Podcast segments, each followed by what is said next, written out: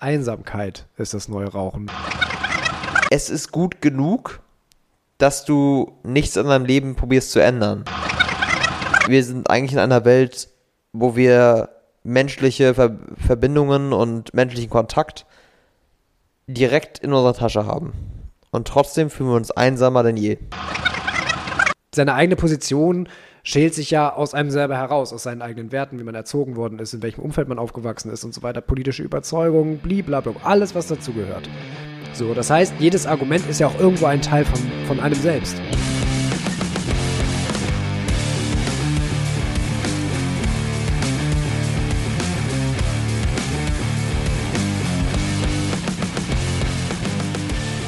Also ich erkenne gerade so ein Problem ähm, von unserem kleinen Trinkritual, ähm, dass sich heute Whisky schimpft.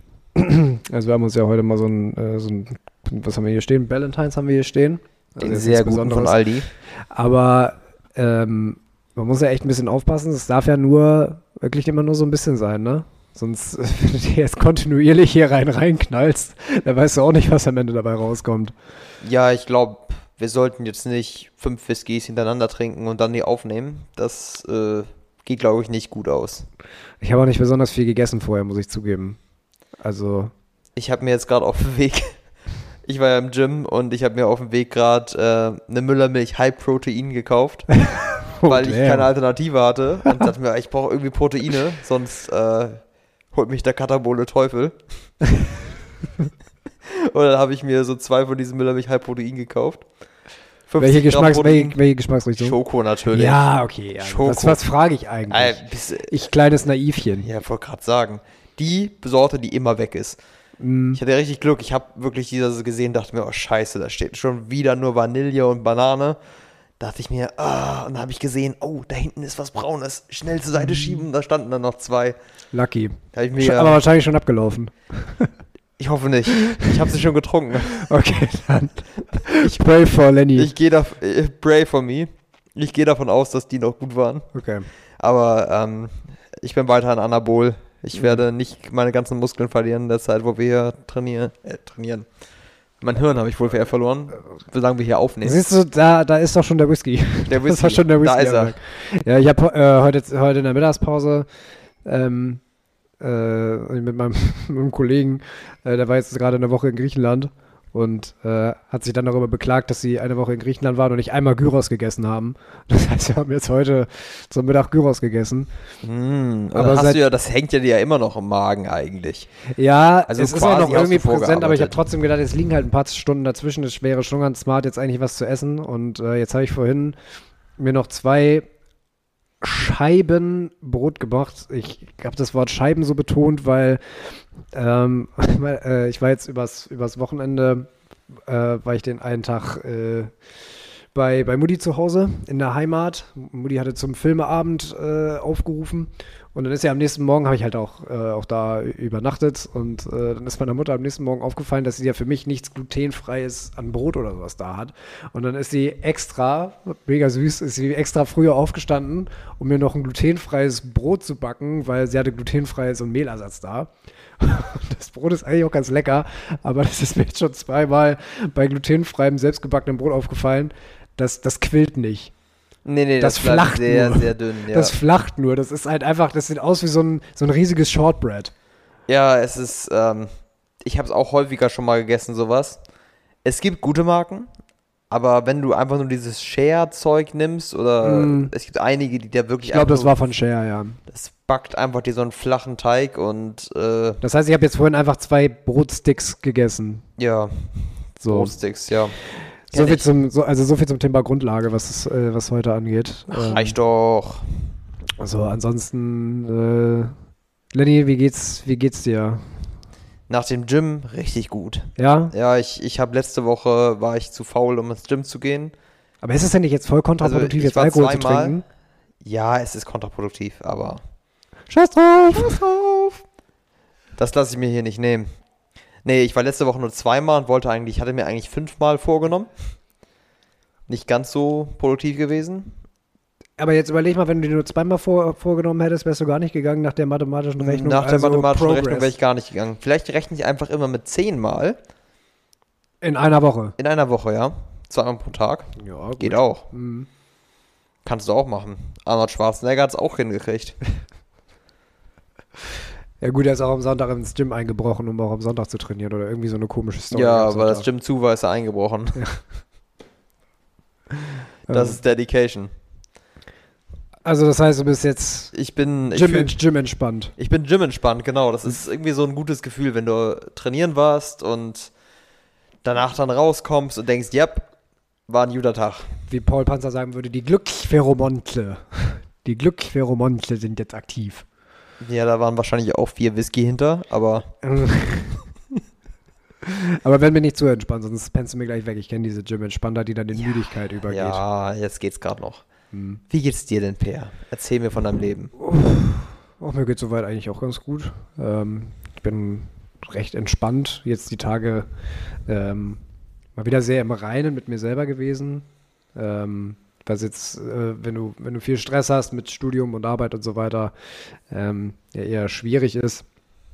Aber jetzt so die letzten Tage war, war eigentlich echt, echt gut. Also ich habe, ich merke, dass ich beim, ähm, wenn es irgendwie total, total stressig ist und dir wächst alles über den Kopf und dann kommt endlich das Wochenende und du hast dann an dem, an dem Wochenende auch schon alle deine, äh, auch deine Studiumspflichten erfüllt, was Projektgruppen angeht und so, dann hilft echt nichts besser als einfach mal so ein Filmabend. So, so ein alter Filmabend, wir haben den Film geguckt, Exodus. Ich weiß nicht, ob du den kennst. Hm, Nö. Also Exodus, es gibt auch einen neuen mit Christian Bale und so, ähm, aber ich meine jetzt den alten von 1960 mit Paul Newman. Es geht um die Entstehung des Staates Israel und so weiter. Ähm, Gerade so zu der aktuellen politischen Lage ein sehr interessanter Film und ey, der geht echt lang, der geht dreieinhalb Stunden. In den alten Filmen haben die sogar nach zwei Stunden, das ist mir jetzt schon zweimal aufgefallen, haben die so eine Intermission. Da unterbrechen die sogar den Film, den es auf Prime gibt. Das, so, sehr geil. das ist schon cool. So, ähm, nee, das hat mich jetzt total runtergebracht, deswegen bin ich jetzt, äh, bin ich jetzt gerade sehr, sehr entspannt. Aber auch ein bisschen, bisschen müde heute. Ja, mir fällt auch immer wieder auf, mir gefällt viel, viel besser, wie diese alten Filme aufgebaut sind. Weil die deutlich langsamer aufgebaut sind, deutlich entspannter. Es ist nicht so viel gecuttet, nicht so viele schnelle Schnitte hintereinander. Mm, Es ist auch nicht so, wa- was ich wahnsinnig, was ich gut finde, ist, es ist nicht alles so wahnsinnig emotionalisiert. Also so, es ist, Ja. es ist schon emotional irgendwo, gerade auch Exodus, ein sehr emotionaler Film. Ähm, das konnten die damals schon, schon gut, aber es ist nicht alles so überkandidelt. Ja, die Emotionen sind nicht so übertrieben dargestellt. Du hast nicht at jeder zweiten Sekunde und dann hat sein Hund in den Garten gescheißt. Und dann so Geigenmusik dahinter oder Jetzt so. hat sein Hund in den Garten gescheißt. geschissen. Wie auch Also immer. kurz grammatikalisch. Aber ja, okay. Guck mich nicht so an. Sorry. Arschloch. Das, da kommt der Allmann in mir durch. Ähm, ja, ich, Ja, mag ich auch, ich mag auch diesen Humor einfach. Also ich gucke ja wahnsinnig gerne alte Komödien. So äh, ein Goldfisch an der Leine oder ähm, ähm, hier äh, Geschenkt ist noch zu teuer. Ähm, Bud Spencer Ein- und Terence Hill sowieso alles. davon kenne ich gar nicht so viele. Aber so ein Pyjama für zwei, alles so mit, so mit Cary Grant, Rock Hudson, ähm, Tony Curtis, finde ich geil. Das, das große Rennen äh, ist eines meiner absoluten Lieblingsfilme. Mhm. Ähm, und äh, da, da ist dieser Humor einfach, das ist nicht so überdreht und gefaked, sondern der Humor entsteht bei diesen alten Filmen mehr durch, durch einfach durch diese, ähm, durch die Kommunikation, durch so zwischen, also so menschliches, menschliche Interaktion. Weil die besten humoristischen Stücke in diesem Film sind meistens schon so, so erstmal ist der Humor wahnsinnig trocken und dann ist es immer so durch, durch einfache Sätze. So einfache, trockene Sätze, die dann einfach rausgehauen werden. Also, das ist, das ist äh, fantastisch. Auch unter Dafür liebe ich auch immer noch die nackte Kanone. die nackte Kanone. Ja, das ist ja schon wieder sehr stumpf. Ja, aber trotzdem So, auch so aber, trocken aber, rausgehauen. aber trocken und lustig gemacht, so als wäre es selbstverständlich. ja, genau. So, und Zigarette? Ja, das ist deine. Also es ist, wie man auf sowas kommt, es ist unfassbar geil. Ähm, oder so auch Unternehmen Petticoat ist auch einer meiner absoluten Lieblingsfilme, ähm, wo es so eine, äh, so eine total geile Szene gibt, wo sie auf Landgang sind und dann sehen sie so ein großes Schwein und es ist kurz vor Weihnachten und dann wollen sie ja dieses fette Schwein klauen und äh, der darf der Chef aber nicht wissen, so der oberste Kommandeur so. Und dann versuchen sie ihn halt rein reinzuschmuggeln und dann ist das ähm, Und dann, dann tun sie so, als wäre das halt ein Offizier, Offi Offizier Hornsby. So, versuchen die dieses Schwein halt auf so ein U-Boot zu schmuggeln. So, das ist, ah, es ist herrlich. Das ist herrlich. Kann man, kann man sich nur mal geben. Ähm, aber ich weiß nicht, ob das heutzutage, äh, ob das heutzutage so Leute, die mit, mit so Seth Rogen-Humor aufgewachsen sind, ob die so ein, so ein subtilere Form von Humor noch begreifen. Ich weiß, ich glaube, das muss heute mittlerweile. Mein Vater hat ja zum Beispiel die Theorie, dass diese ganzen Sitcoms und so mit diesem eingespielten Lachen, wie bei Two and a Half Men, Big Bang Theory und sowas, dass die in, in der Filmindustrie so dieses, dieses die humoristische Verständnis kaputt gemacht haben. Weil die den Leuten immer vorgegeben haben, okay, das war witzig, jetzt musst du lachen. Weiß ich ehrlich gesagt gar nicht. Man, ich glaube, wenn man die Leute diese Filme, den Leuten die Filme vorsetzen würde, würden die das schon lustig finden. Du musst halt ein bisschen reinkommen. Ich glaube, das Problem wäre meistens, dass die Leute das gleich abstempeln, einfach als altbacken und äh, deswegen nicht spannend. Und wahrscheinlich auch wegen dem langsameren Verlauf, deswegen auch gar nicht so interessant. Aber ich glaube schon, dass der Humor sich gar nicht so sehr verändert hat. Und wenn die Leute sich darauf einlassen würden, dass sie schon verstehen würden. Es ist jetzt nicht so, dass das mental übermäßige Fähigkeiten erfordert, um das zu verstehen. Nee, mental, ja, da, das meine ich jetzt nicht. Also, also manchmal würde ich sagen schon. Es gibt manchmal so, äh, so Momente in solchen Filmen, wenn dann so kurze Punchlines oder sowas rausgehauen werden, die damals ja auch nicht Punchlines hießen, aber so, eine, so ein trockener, sarkastischer Humor. Ich glaube nicht, dass das verloren gegangen ist, aber ich glaube, dass viele neuere Komödien durch viel durch solche Knalleffekte halt durch. Also das ist teilweise ja so ein, also ich weiß, ich erinnere mich jetzt zum Beispiel so an so Filme wie zum Beispiel Kill the Boss oder so. Das ist ja, hast du das nie bei solchen neueren Komödien, dass du da sitzt und denkst, in der Situation würde niemand so reagieren. Niemand. Dann fangen die, dann äh, gerade so eine, so eine Action-Komödien, wo die in einer echt äh, absurden Situation sind und dann fangen die an, über irgendeinen Scheiß zu diskutieren, während die gerade von allen Seiten beschossen werden. Kennst du solche Szenen? Ja, ich glaube, was, was auch so, ähm, wo Humor einfach nur durch Lautstärke hervorgehoben ja, wird. das meine ich mit Wenn Knall. zum Beispiel Kevin Hart schreit einfach sehr viel rum. Das meine ich mit Knalleffekten. Genau. So, dieses, dass es so übertrieben sein muss, dass es den, den Leuten so übertrieben präsentiert werden muss, okay, das ist jetzt lustig. Und das ist in den alten Filmen halt überhaupt nicht so. Das sind zum Teil einzelne Sätze und wenn du diese Sätze nicht, nicht greifst und nicht merkst, wie, wie genial die sind, dann wirst du lange, über, über lange Filmszenen nichts zu lachen haben und den Film langweilig finden. Ja. Ja, stimmt. Ich weiß nicht, das ist jetzt so eine persönliche subtile These von Humor mir. von beispielsweise einer Miss Marple, wenn du das kennst. Ja, natürlich kenne ich mit Marple. Miss Marple ist der Klar. Hammer. Klar. Ähm, also so deswegen weiß ich, also ich kenne auch tatsächlich nicht viele Leute, die, die so den gleichen Filmgeschmack haben wie ich, die wirklich diese ganz alten Filme noch kennen und auch gerne gucken. Ähm, aber ich habe sowieso meine eigene Meinung zu, zu gerade so modernen Filmen und so weiter. Deswegen wollte ich jetzt gar nicht so groß in die Richtung abschweifen, aber was ich nur sagen wollte, ich, ich kann mit solchen Filmen halt mega gut runterkommen. So, und dazu halt noch so ein, so ein, so ein Gläschen von dem Zeug hier. Das drückt nochmal den Reset-Knopf im Kopf. Ja, das stimmt. Äh, Ich habe auch letztens, äh, war ich ja in Dänemark und da haben wir äh, die, Ver die Verurteilten geguckt. Oh, auch fantastischer Film. Fantastischer Film, unglaublich gut. Und da ist mir auch wieder aufgefallen, ein sehr, sehr langsamer Aufbau, eine sehr, sehr unaufgeregte Erzählweise mit, diesem, Mm. mit dieser Erzählstimme. Und da ist mir wieder aufgefallen, wie anders doch neue Filme sind. Ja. Da Das muss immer, da muss ständig was Da passieren. muss, sonst das wird ständig das, Schnitte, Schnitte, das, Schnitte, das ist das Schnitte. Publikum gelangweilt. Und die Verurteilten ist einfach wahnsinnig gut. Auch wahnsinnig emotional, aber ohne es so, so wie, wie du gesagt hast, ohne es so in den Vordergrund zu rücken und so raufzudrücken. Ja. Deswegen war ich auch so überrascht, dass so viele Leute bei Oppenheimer waren. Weil Oppenheimer war ja auch ein langer Film und klar mit unglaublich guten, ähm, ich sag's, ich nenne es jetzt mal Knalleffekten, aber halt doch auch sehr viel autobiografisch, ne? Deswegen war ich da sehr überrascht, dass der ähm, so groß, so große Popularität ähm, Ja, er war auch sehr, sehr langsam aufgebaut, ne? Wobei im Nachgang hat man ja schon gehört, dass es wohl auch viel negative Kritik gab. Das vermute ich jetzt einfach mal, waren die Leute, denen einfach in diesem Film zu wenig passiert ist. Ja, ja, ich fand ihn mega. Kann aber sein. Ja, ja, absolut. Verurteilten ist ja auch äh, eine Buchverfilmung, ne? ja, ja, der ist von Stephen, King. Ja. Haben wir da auch nochmal nachgegoogelt, weil ähm, die Mutter meiner Freundin, die da mit war, hatte sich gefragt, hä, die Verurteilten, ist das Stephen King? Kenne ich das irgendwie? Weil sie hat es nicht gelesen, aber sie dachte, die Verurteilten sagt ihr irgendwie was. Und dann haben wir es nachgegoogelt und ja, Ja. es ist Stephen King. Auch einfach mega. Ist jetzt, Stephen King ist ja eigentlich eher bekannt für Horror, aber, Ja, absolut, aber das ist ein klar. Drama, was ich mega, mega gut fand. Kann der, kann der super. Ja. Kann der super. Es wird jetzt auch, glaube ich, ähm, es gibt jetzt noch eine neue Serie, habe ich gesehen. Ähm, über Mr. Mercedes. Das Buch habe ich eher auch stehen.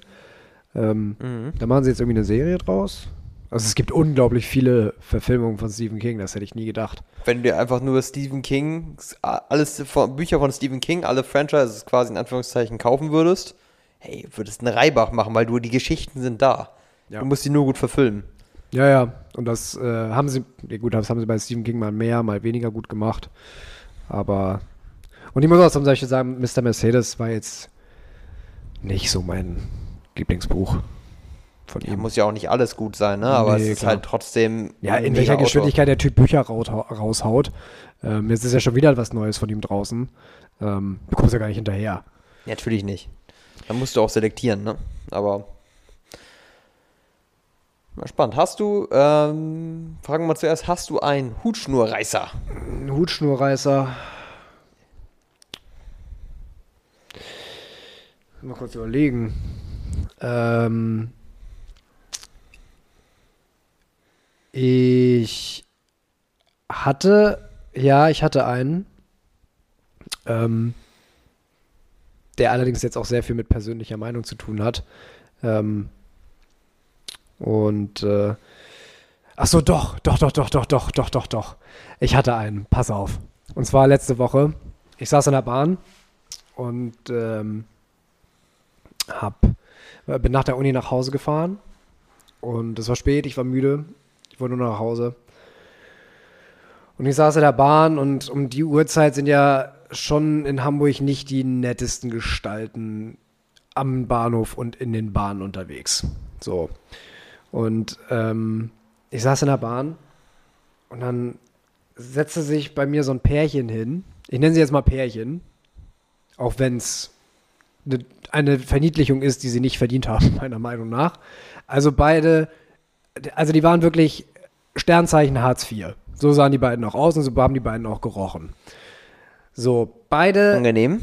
beide Ausmaße, ne? also so ein Doppelsitz für jeden. Und dann saß sie, saß auf der anderen Seite vom Gang am Vierer und er setzte sich auf den Doppelsitz mir gegenüber. Und die hatten auch noch so einen Köder dabei. So ein, so ein, so ein kleines, verfilztes Etwas. Also das, da, ich war mir in dem, zu dem Zeitpunkt war ich mir auch nicht mehr sicher, ist der unangenehme Geruch jetzt von, von den Besitzern auf den Hund übergegangen oder andersrum? Oder ist es einfach so dieses, dieses, einfach diese Symbio, einfach dieses, dieses Gemisch einfach über die Zeit des gemeinsamen Zusammenlebens entstanden? Also es war wirklich, oh, da habe ich, und in dem Moment habe ich dann, habe ich dann gesagt so, alles gut, es sind nur noch 15 Minuten, dann bist du hier raus. So, dann fingen sie aber an, diesen Köter zu betütteln. Also damit zwei erwachsene Menschen, ja. Und äh, dieser kleine Köder die ganze Zeit bei denen am Rumspringen und am Rum und bei überall zwischen die, zwischen die Beine und so weiter. Und auch bei mir so. Und dann habe ich den Kopfhörer rausgenommen und meinte dann, entschuldigen Sie bitte, aber könnten Sie Ihren Hund vielleicht bei sich behalten? Das stört mich, wenn der hier bei mir so rumwurschtelt. Und nicht schon- Hat den Hund aber zurückgezogen. So, irgendwann und, und, und äh, Kollege Schnürschuh, der mir gegenüber saß, die ganze, auch die ganze Zeit Fotos von diesem Hund gemacht und äh, auf dem Schoß genommen und geknutscht und da war ich schon kurz vorm Kotzen und dann irgendwann fing er an, in seinem Rucksack rumzuwühlen und zog dann so eine Flasche Leckerlis aus der Tasche, machte diese Flasche auf und in dem Moment, wo der, dieser Dunst aus dieser Flasche rauskam, bin ich tatsächlich aufgestanden, bin weggegangen und habe noch im Weggehen gesagt, das kann doch wohl alles nicht wahr sein. Weil ich wollte, dass sie das hören. Oh, Weil ich wollte, dass sie das ist ein mitkriegen. Ähm, das Geniale war, äh, ich bin eigentlich, also ich habe im ersten Moment gedacht, okay, Per, ganz ruhig, du hältst es jetzt noch 15 Minuten aus, weil eigentlich bin ich nicht so jemand, der jemand anderem gerne sofort oder so deutlich symbolisiert, dass er ihn zum Kotzen findet. Also wirklich, in dem Moment muss ich wirklich sagen, zum Kotzen, weil mir wurde es echt schlecht geworden. Und ich bin dann auch ein Beispiel gefolgt, weil im, im Vierer schräg mir gegenüber, da saß, äh, da saß ein, Mädel, auch so 26, 27, und die hatte aber schon so eine Fresse gezogen, als sie in die Bahn einstieg. Auch schon gesagt habe, ui, da hat noch jemand, da hat noch jemand irgendwie einen schlechten Tag gehabt. Und sobald Qualle und Schweinebacke sich dann zu uns setzten. das tut mir echt leid, aber oh, also sowas. Und ähm, da hast du nur alles aus ihrem Gesicht rausfallen sehen. So, die Mundwinkel gingen kontinuierlich nach unten und die hat sich auch irgendwann umgesetzt. Also es war wirklich nicht machbar. Ja, also ich bin auch Boah. immer so, ich, ich versuche auch immer, den Leuten nicht zu zeigen, wie unangenehm sie sind. Aber es ist teilweise einfach das, das Schönste, das Beste für beide, wenn du einfach aufstehst und gehst. Ich meine, in manchen Situationen kann man ja noch sagen, okay, vielleicht bin ich da jetzt auch ein bisschen empfindlich, wo du dir nicht so ganz sicher bist, dann kann man es mal aushalten. Aber wenn, wenn Leute wirklich auch so, also die haben wirklich gestunken wie, also ich ja. würde sagen, streichelt so, aber dann würde ich den Tieren Unrecht tun. Ähm, also es war wirklich nicht zum Aushalten. Ah, ja, ich habe auch irgendwie so ein Talent dafür, dass sich immer diese Leute irgendwie in, zu mir setzen. Das ist ganz, ganz Ich glaube, das Gefühl hat jeder. Ja, es gibt leider viel zu viele davon, Es gibt wirklich zu viele davon. Und das, da hat mein Prof, äh, unser Prof für Design Thinking einen schönen Satz gesagt. Der hat gesagt, manchmal würde er gerne die Hersteller von Deo-Marken äh, verklagen, dafür, dass sie draufschreiben, 72 Stunden haltbar. Ähm, ja. Weil es Menschen gibt, die sowas glauben. Ja. Also ich ja. meine, wenn du jetzt erstmal da bist und du hast ähm, einen üblen Körpergeruch, ja, ähm, und es geht wirklich nicht. Dann kann man ja in Ruhe aufstehen und sich irgendwie, dann kann man es vielleicht noch unauffällig gestalten. So. Aber wenn du dich dann auch noch so benimmst, wie so ein, weiß ich nicht, fällt mir jetzt auch keine Beschreibung. Also es war wirklich auch so affig, wo ich auch wirklich gedacht habe, es sind zwei erwachsene Menschen, die waren beide bestimmt Ende 40, Anfang 50. Äh, also völlig. Ja, also das war mein Hutschnurreißer, ja, den ich ja. dann auch voll durchgezogen habe. Ja, ich verstehe den Hutschnurreißer und ähm, deine Reaktion ist komplett nachvollziehbar. Also, Danke. Es gibt so Leute, Gericht. die sind so schmerzbefreit und raffen mhm. es dann auch einfach nicht, wenn die sich so benehmen. Das ist, muss ja. denen auch einfach mal gezeigt werden, was das mhm. für ein Verhalten ist. Aber hattest du einen? Meiner ist so langweilig und so simpel. Mir ist die Hose gerissen. Ja gut, aber wenigstens am Knie. Also ja. die Leute können das ja jetzt nicht sehen, aber es ist am Knie. Ähm, äh, Hose gerissen, wir hatten ja schon mal über gerissene Hosen gesprochen, äh, wenn es jetzt am Arsch wäre oder so. Ich meine, das ist ja noch wenigstens, das wirkt gewollt. Ich habe ja. hab das eben gerade schon gesehen und habe so gedacht, okay, war das ja, das sieht aus wie so ein Riss, der entstanden ist, weil er zu, so schmal ist. Ja, genau. Aber es sieht noch irgendwie gewollt aus. Ja, sieht noch gewollt aus, man kann ihn als gewollt verkaufen, aber es geht mir auf den Sack, weil ich habe diese Hose, ich fand die halt die Farbe geil, den Fit ganz geil und ich habe mir die extra, ich muss meine Hosen, weil ich ja so ein, so ein kleiner, kleiner Typ bin, der aber dafür dicke Beine hat, habe ich immer das Problem, ich habe entweder ist die Hose zu eng oder sie ist zu lang. Deswegen muss ich mir immer die Hose in der richtigen Passgröße kaufen und dann muss ich sie angleichen lassen. Die habe ich gerade vor zwei, drei Monaten kürzen lassen, die Hose. Und jetzt ist sie gerissen. Ha. Da macht mich sauer. Kannst ja eine Trompete, so ein Trompeten äh, Dings drüber machen. So ich wollte eigentlich so ein Hello Kitty Ding drüber machen, aber ich weiß nicht, ob das groß genug ist. Das wäre schon fast wieder geil. Tatsächlich, das wäre so albern, dass es schon fast irgendwie wieder ein Statement wäre. Ja, das ist. ich sag's dir ganz ehrlich. wäre schon geil, ne? Vielleicht mache ich das noch. Oder ich lasse, reiß es einfach noch Weil ich denke, weil, weil, komm, also kaputt ist sie jetzt eh. Ja. So. Kann das Knie auch komplett Dann kann man, kann, kann man, jetzt kann man es auch, jetzt kann man aus der Hose auch ein. Ja, ich habe auch schon überlegt, dass ich einfach die andere Seite auch aufreiße und dann einfach so eine Fetzenhose draus mache. So eine Fetzenhose? Ja, so eine Hose, wo die Omi sagen würde, hast du auch heile Hosen? Hast du kein Geld für heile Hosen? Mhm. Aber ähm, ja, es, ich muss mit der Situation jetzt umgehen, ich bin traurig. Weil im Winter ist es auch kalt. Mhm. Ja, das stimmt. Aber ich finde, bei, also bei wenigstens bei so, so Jeans, die ein bisschen enger sind, sehen Löcher ja eigentlich irgendwie auch noch ganz cool aus. Also sie sind nicht mehr so ganz in Mode, aber kennst du diese wirklich weiten Hosen mit Löchern drin? Ja, wo du einfach gefühlt nur noch so ein paar, so ein paar Stofffetzen runterhängen haben hast. So, so, ja, so, so äh, ich hatte mal so ein, so ein Mädel am Bahnhof gesehen und die hatte ihr eines Bein so oben auf dem, die hat, die hatte auf so einer Bank gesessen und hatte das eine Bein so angewinkelt, oben auf das so rangezogen, weißt du? Und da war einfach das Ganze, also wirklich von, von Mitte des Oberschenkels bis zum Schienbein. Ja, war das alles komplette weg. Bein sichtbar. Und habe ich erst gedacht, so, ist es nicht ein bisschen kalt für eine kurze Hose? Und habe ich gesehen, und da hing der restliche Fetzen der Hose einfach irgendwie. Also es sah echt nicht gesund aus. Ich habe gedacht, wenn die jetzt aufsteht, dann ratscht das einmal und dann ist 50% der Hose weg. Ja. Gut, die also, war auch schon vorher weg, aber. Also, es, ist, es geht irgendwann zu weit mit der aufgerissenen Hose. Also Mhm. bei engen Hosen finde ich es auch noch besser als bei den weiten Hosen. Aber ich glaube, ich kaufe mir auch nochmal irgendwie so eine weite Jeans, weil das kommt jetzt langsam wieder. Und ich merke auch langsam, wie mir die Optik auch mehr gefällt. Ja, es So. kommt dann immer darauf an, wie du es wie du's machst, ne? Also Ja. wie, du, wie man es wie man's einsetzt, wie man es wie man's stylt. Ich glaube, du musst halt, da finde ich tatsächlich am besten die ganz, ganz hellen Dinger, die ganz helle Jeans. Ein bisschen So weiter. Ja, als So. Jeans dann halt. ne? Also, die ist ja halt auch ein bisschen, die ist ja auch ein bisschen weiter, als ich sonst immer getragen habe. Das ist ja auch so eine, die locker über die Schuhe rüberfällt. Ja, ja, genau, aber n- noch weiter. Noch einen Schnuff weiter. Nicht viel, aber einen Schnuff weiter noch. Und dann halt als Jeans und dann halt so in heller Blue Jeans. Weißt du? Diese ganz helle Blue Jeans, sehr ausgewaschen. Ich weiß nicht, ob du das siehst, was ich meine, aber das, ich habe es häufiger schon gesehen, dachte mir, das sieht ja ganz cool aus. Ja, ich weiß nicht, das sieht Du musst so ein halt bisschen nach ne? Gangster-Rapper aus den 90ern aus. Ja, es kommt ja jetzt auch alles wieder mit Oversized und sowas, ne? Und Das ist schon längst da. äh, ist schon, ja, okay. ist- ich ich bin immer sehr, da. sehr spät zum Uptake, ist es schon lange da, ja. So, also bei manchen Leuten, wenn ich das sehe, dann die sehen immer so, da denke ich immer als erstes, das sieht immer so aus, als würden die die Klamotten ihrer älteren Geschwister auftragen. Ja, es gibt, es gibt, du kannst es halt so machen, dass du komplett übertreibst. Dass es halt aussieht wie ein Kleid, so ein T-Shirt, und so eine Hose halt so aussieht als, keine Ahnung. Ist jetzt alles Personal Preference, ne? Aber Ich finde, wenn man es so leicht macht, also dass es noch passt, dann finde ich es okay, aber es, ich finde, es gibt halt einige Leute, die tragen dann halt so Oversize-Shirts, die dann bis zu den Knien hängen oder sowas. Und dann denke ich mir, ja, das muss jetzt echt nicht sein. So, das ist dann wieder der eine zu viel, wo ich sage, das sieht nicht mehr cool aus. Aber wenn du es halt so gut in deinen Style reinbringst, dann passt das schon ganz gut. Aber du musst dem Trend halt auch nicht folgen, ne? Du kannst halt das Ja. für dich übernehmen, was dir für dich passt. Ja, ich habe äh, ich hab aber auch irgendwie über die letzten Jahre irgendwie so ein bisschen diese Ideologie entwickelt, dass ich Trends gerade nicht folgen will, sondern so das Gegenteil machen will. Das Irgendwie. Gegenteil ist auch immer ganz geil. Aber ich glaube, das ist dann auch wieder. Ich glaube, so dieses Zeitlose finde ich auch immer sehr, sehr schön. Da, Also, das ist es mehr, ne? Also diese so Sachen, die, Sachen, die sind immer, zeitlos. die immer funktionieren und ähm, ich muss auch sagen, ich finde viele neue Trends auch einfach affig. Ja, es gibt echt viele affige Und da Trends. merkt, ja, und da merkt man auch, man ist für manche Sachen ist man jetzt auch einfach zu Ja. alt.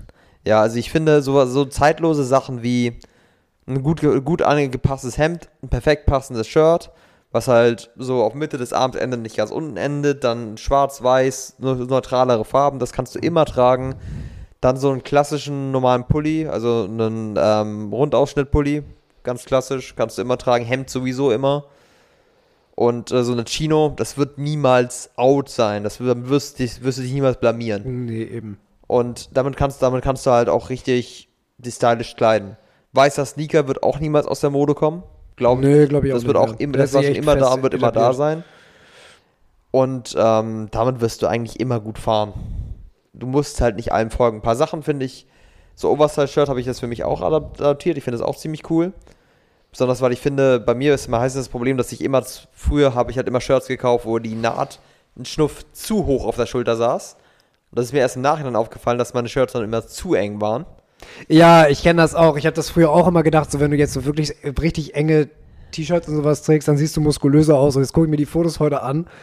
Und Oh, das sieht ja einfach, scheiße das aus. sieht einfach Panne aus. Ja, und das, das, in dem Moment dachtest du, boah, sieht das gut aus und dann guckst du nochmal und denkst dir, oh. Ah. Ja, Meistens siehst du muskulöser mit Oversize-Shirt aus. das stimmt. Kreuz wird breiter und so. Ja, Ja. also deswegen ist es ganz, ganz witzig. Also besonders damals dachte man auch, wenn man sich auf Fotos damals angesehen hat, dachte man, das sieht gut aus. Und das rafft man erst viel später, wie kacke man eigentlich aussah. Aber ähm, ja, weiß ich nicht. Nostalgischer Fotocheck. Ja, lieber nicht. Das ist eher so ein cringiger Fotocheck. Aber Es fällt mir jetzt tatsächlich ein bisschen schwer, ähm, in unser Thema für heute einzusteigen, weil das Thema schon weil nach unserem lockeren, ähm, fröhlichen Vortalk finde ich das Thema, das wir jetzt eigentlich heute behandeln wollten, eher ein bisschen, ein bisschen trauriger. Ähm, Ja, du musst, äh, wir können ja über das Thema sprechen, aber ich glaube, das Thema wird gar nicht nur traurig sein, sondern ich finde, es gibt auch viel Hoffnung in diesem Bereich. Okay. Also unser äh, erstmal um es einzuleiten, unser Thema heute soll Einsamkeit sein. Und warum man sich einsam fühlt und auch was mir halt aufgefallen ist, ist, dass Einsamkeit deutlich verbreiteter ist, als es scheinbar früher war. Würde ich, würde ich auch sagen. Würde ich auch sagen. Und das Paradoxe daran ist natürlich, wir sind eigentlich in einer Welt, wo wir menschliche Ver Verbindungen und menschlichen Kontakt direkt in unserer Tasche haben. Und trotzdem fühlen wir uns einsamer denn je. Also die meisten.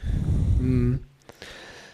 Ja, für mich hat dieses, äh, dieses, was du schon sagst, dieses Kontakt in der Tasche haben, ist für mich immer so ein bisschen ein Pflaster.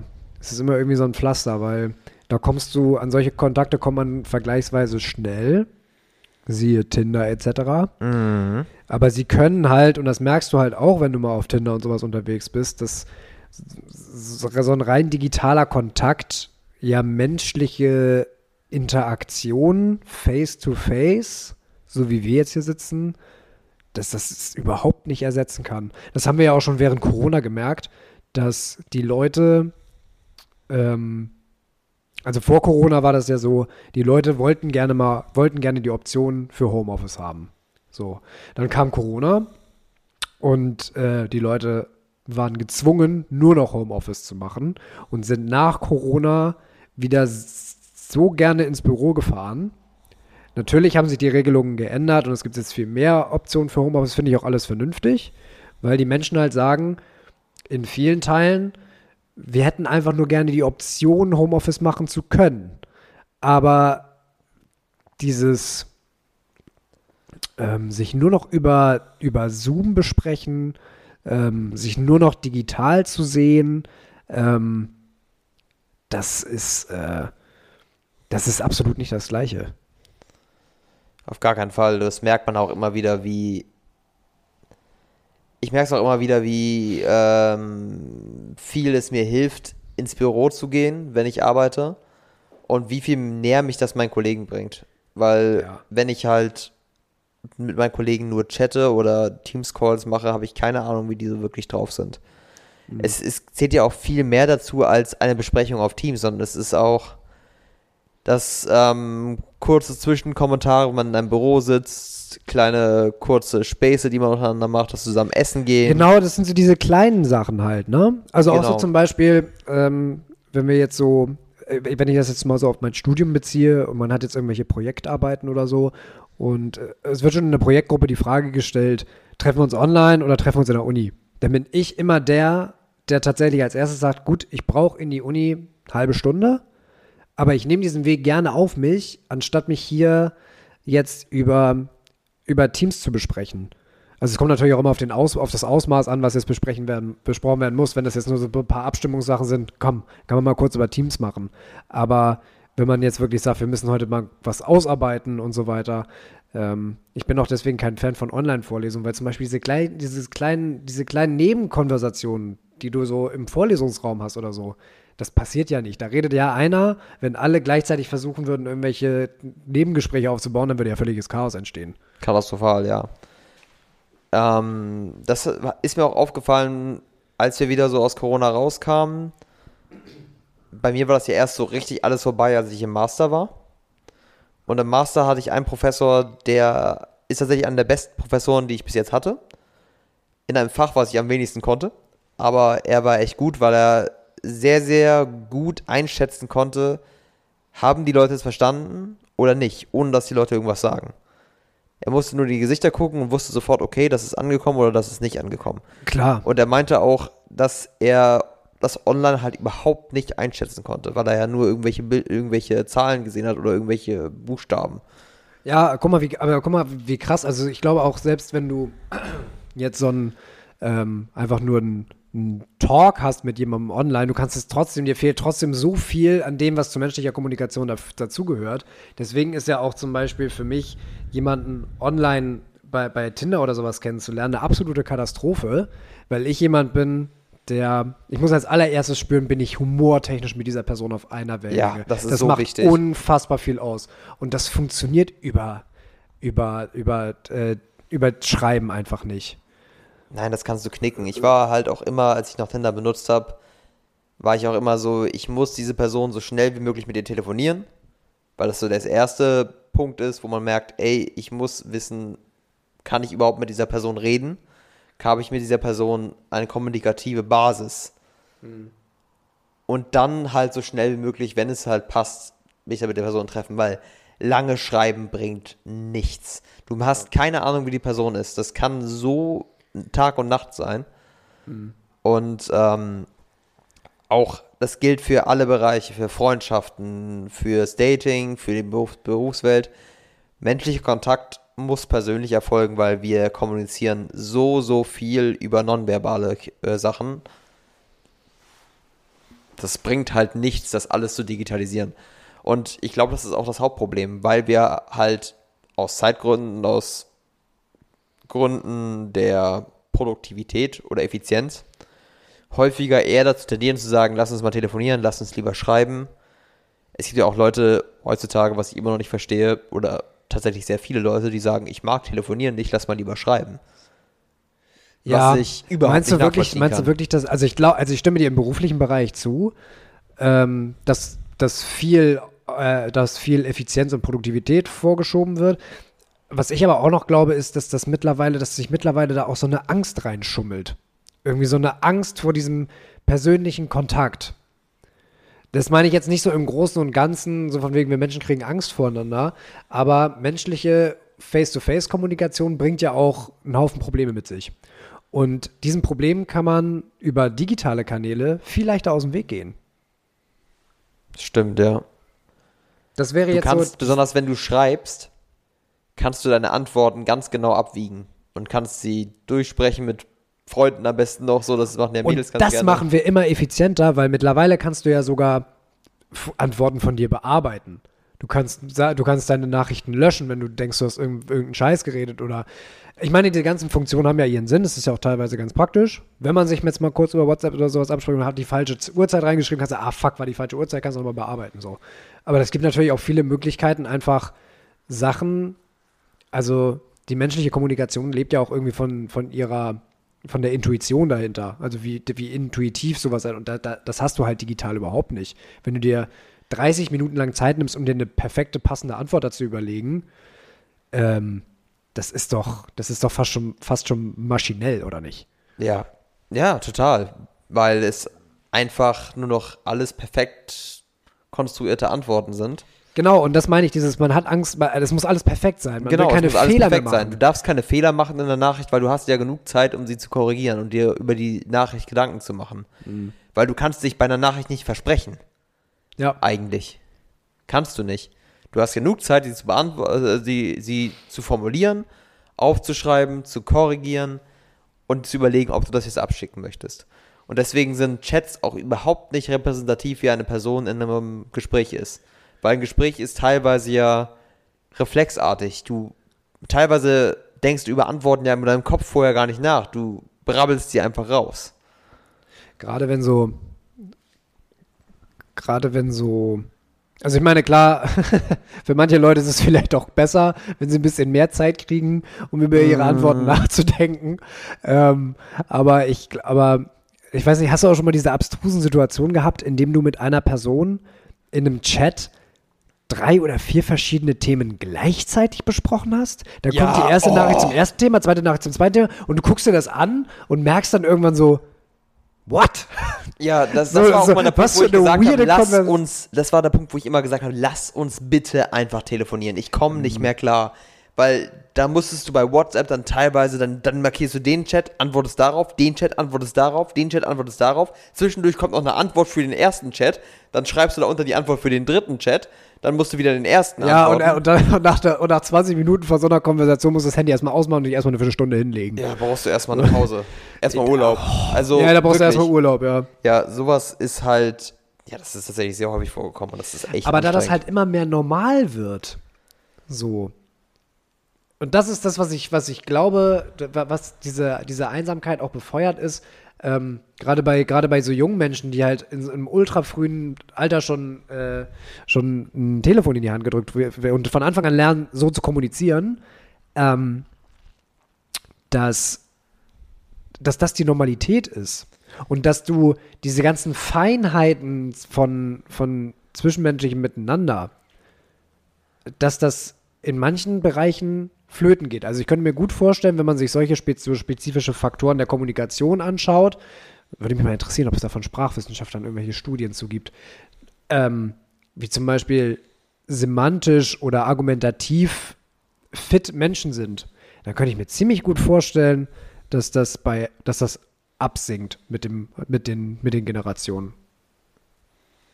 Weißt du, wie ich das meine? Emotionale Intelligenz allgemein auch, ne? So ja, gutes Beispiel. Intelligenz. Gutes Beispiel. So Emotio- Empathie Ja, genau. Ähm, kommunikative und emotionale Intelligenz sinkt halt deutlich mehr ab. Empathie auch. Genau. Empathiefähigkeit, das glaube ich, leidet ganz, ganz stark. Kann ich mir auch Ja, vorstellen. auch. Auch wenn man eigentlich meinen sollte, dass wir eigentlich eine der empathischsten Generationen ever sind, wenn du dir anguckst, wie stark ähm, die ähm, Toleranz in unserer Generation ist. Auf vielen Ebenen. Aber ich habe das Gefühl, dass diese Toleranz weniger auf einer Ebene ist, die wirklich auf Empathie beruht, sondern eher auf Skandalismus beruht. Weil es geht bei dieser Toleranz ja weniger darum, also in diesen Diskussionen geht es ja weniger darum, dass man mit, die reden ja weniger mit Menschen, die betroffen sind, sondern sie reden meistens eher über Menschen, die diese Person schlecht behandeln und, und skandalisieren sie. Weißt du, was ich meine? Dass da mehr diese Kontroverse befeuert wird als. Es wird ja, also wenn du Oder über solche Gespräche über die LGBTQ-Community hörst, sind es ja meistens negative Gespräche über Leute, die das nicht respektieren. Ja. Mm. Und es gibt weniger Gespräche über das Problem an sich, habe ich das Gefühl. Weil das Problem an sich ist ja klar. Das Problem an sich ist ja, dass diese Menschen wirklich Probleme haben in der Gesellschaft, äh, Anschluss zu finden. Toleranz denen gegenüber mal. Toleranz denen gegenüber, das ist echt ein Problem. Aber es werden weniger wirklich besprochen, was konkret die Probleme sind. Also die meisten Gespräche, die du hörst, sind meistens eher gegen die Intoleranz, anstatt Lösungen für die Toleranz. Habe ich das Gefühl. Ja, ich glaube, oder das wäre jetzt was, was ich damit, damit verknüpfen würde, würde dieser, dieser Verlust der Empathie, ähm, dass es damit einhergeht, dass du dir die Argumente der Gegenpartei nicht mal mehr anhörst, weißt du? Dass dieses Empathie ist ja sehr, ist ja halt dieses sich in andere Menschen hineinversetzen können, emotional mit denen mitfühlen zu können, sprich mit den Spiegelneuronen und so weiter und ähm, dann vielleicht zu verstehen, was die Gegenseite für eine Position hat, woher das kommen sollte. Das, geht, das gilt jetzt nicht für irgendwelche wirklich hart radikalisierten Gruppen. Das, da muss man sie Da nicht braucht man nicht, dann, da einfühlen. würde ich auch sagen, da kann man auch mal klar So. eine Grenze ziehen. Da kannst du auch gerne einfach mal sagen, ich brauche keine Empathie für dich, fick dich. Also, ja, Aber aber, allgemein so dieses, ähm, dieses, diese, diese Diskussion an sich. Da habe ich nämlich neulich auch ein, äh, ein, ein Gespräch mit meiner Schwester und ihrem Freund äh, drüber gehabt, ähm, wo uns aufgefallen ist, dass heutzutage auch Empathie in Diskussionen fehlt, gerade bei, bei jüngeren Menschen, gerade bei Menschen mit unserer Generation, dass du sehr häufig den Eindruck bekommst, okay, das ist hier jetzt gerade keine Diskussion in dem Sinne, als dass der andere, man tauscht Argumente aus. Es wird auch gerne mal ein bisschen hitzig, weil man möchte ja seine, seine, eine, seine eigene Position schält sich ja aus einem selber heraus, aus seinen eigenen Werten, wie man erzogen worden ist, in welchem Umfeld man aufgewachsen ist und so weiter, politische Überzeugungen, blablabla, alles, was dazugehört. So, das heißt, jedes Argument ist ja auch irgendwo ein Teil von, von einem selbst. Und Ja. da kann ich total nachvollziehen, mache ich ja auch, äh, dass man das klar und deutlich darstellen möchte. Aber es geht in, in vielen, und das, die Erfahrung habe ich auch schon öfter gemacht, dass es oft davon, dass es, das, das Ziel von Anfang an dieser Diskussion ist, den anderen von seinen Argumenten zu überzeugen, was ja schon mal völliger Quatsch ist, weil bei dem Gegenüber sind es ja auch ein Teil seiner Persönlichkeit, die dieses Gespräch befeuern, den wirst du ja von heute, den wirst du ja nicht mit deinen Argumenten umstimmen können. Da müsste der ja ganz, sein ganzes Selbstbild wechseln. das ist das Problem. Und das ist dieses Empathielose, was ich Ja, meine. das Witzige ist, es gibt ja die, das Buch Wie man Freunde gewinnt von Dale Carnegie, das kennst du ja. Ich kenne es, ich habe es nie gelesen. Ich kenne nur das Buch von ihm, Sorge, die ich nicht lebe.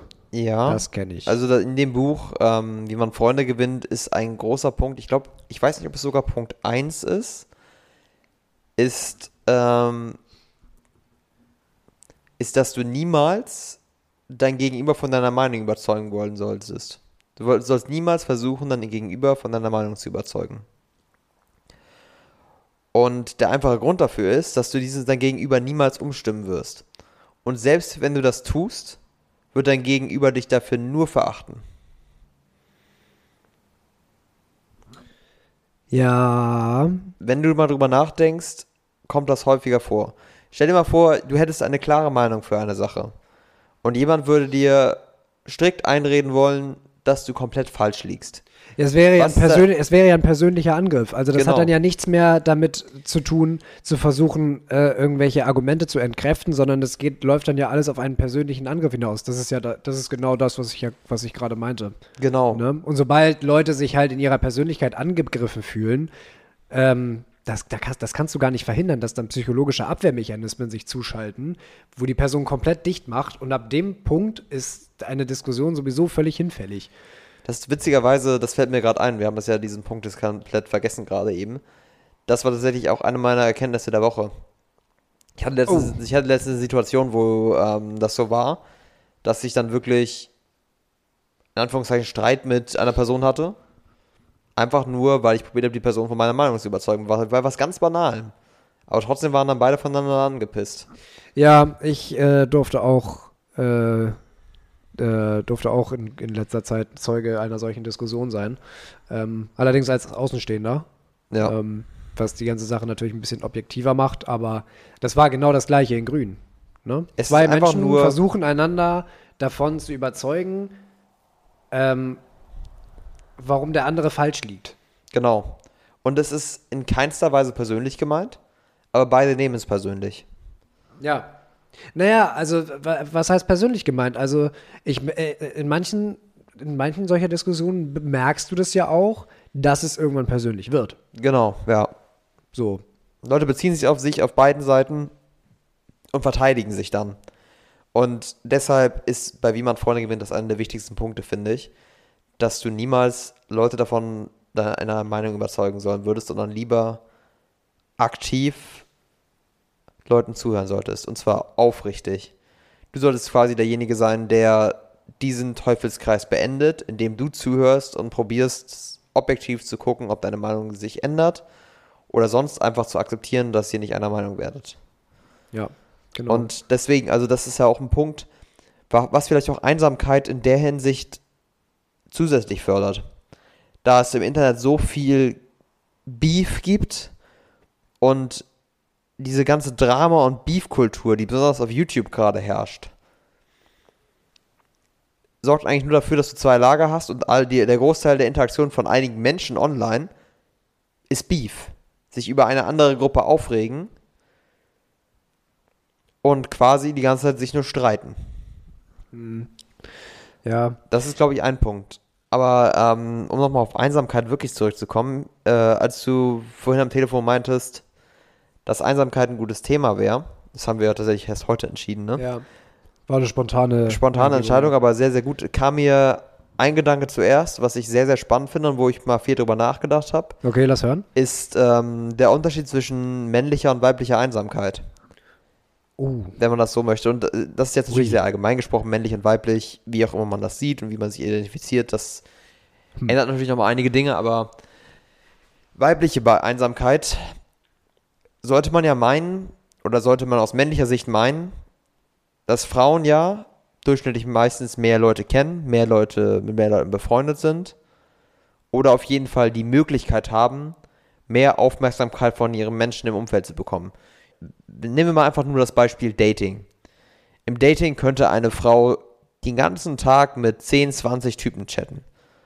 Und tut es auch teilweise mit ganz vielen Typen, die nebenbei sie anschreiben und ihr Aufmerksamkeit schenken und sowas. Teilweise genießen das ja einige Frauen auch. Und trotzdem würden diese Frauen sich häufiger auch als einsam beschreiben. Und der Grund dafür ist, dass diese Frauen, denen fehlt meistens nicht der menschliche Kontakt an sich, weil Aufmerksamkeit bekommen sie von allen Seiten, sie werden überall angesprochen, wenn sie sehr attraktiv sind beispielsweise. Was ihnen fehlt, ist das ernsthafte Interesse an ihrer Person und nicht das oberflächliche Interesse. Kann, stellst, glaubst du das jetzt? So kannst du dir das so Das ist jetzt- ist das so ein Satz, wo man das sagt, so meine- kann ich mir das vorstellen? So kann ich mir oder? das vorstellen und ich glaube auch, dass es aus den Gesprächen, die ich mit Frauen hatte, so ist, dass das größte Problem ist, warum Frauen einsam sind, ist, dass sehr, sehr viele Leute sich nur sehr oberflächlich für sie interessieren. Aus welchem Grund noch immer. Oder stellen wir mal vielleicht auch häufiger aus sexuellen Gründen oder irgendwelchen anderen Gründen auf Dating jetzt bezogen. Und dass wenige Leute sich wirklich aufrichtig für ihre Person interessieren und wirklich sie für sie mögen als Person. Und dass sie deswegen einsam sind, weil ihnen das fehlt. Männer hingegen haben häufiger das Problem, wenn sie einsam sind, dass sie extrem wenig Aufmerksamkeit im Generellen bekommen. Sie haben wenig Match- Matches auf Dating-Apps. Sie können weniger, ähm, werden gar nicht angesprochen, wahrscheinlich eher abgewiesen von jeder Frau, mit der sie interagieren, weil sie vielleicht nicht so attraktiv sind. Sie werden ähm, in haben wenig Freunde, wahrscheinlich viele nur online, weil sie halt nie als cool gelten. Das sind ja meistens dann irgendwelche Nerds gewesen, vielleicht in der Schule oder irgendwelche Leute, die extrem unsicher waren, nie mit Leuten gesprochen haben. Und männliche Einsamkeit ist wirklich Mangel an allgemeinem menschlichen Kontakt. Und ich, und ich finde diesen Unterschied sehr, sehr spannend. Natürlich gibt es auch bei Frauen, dass Frauen Probleme haben, überhaupt menschlichen Kontakt generell zu haben. Aber ich glaube, dass dieser Unterschied sehr, sehr interessant ist. Vielleicht ist es auch nicht nur männlich und weiblich, sondern vielleicht zwei verschiedene Arten von Einsamkeit. Gibt es sicherlich auch bei Äh, Männern. also das wäre jetzt, also das wäre jetzt was, was, was ich jetzt als nächstes gesagt hätte.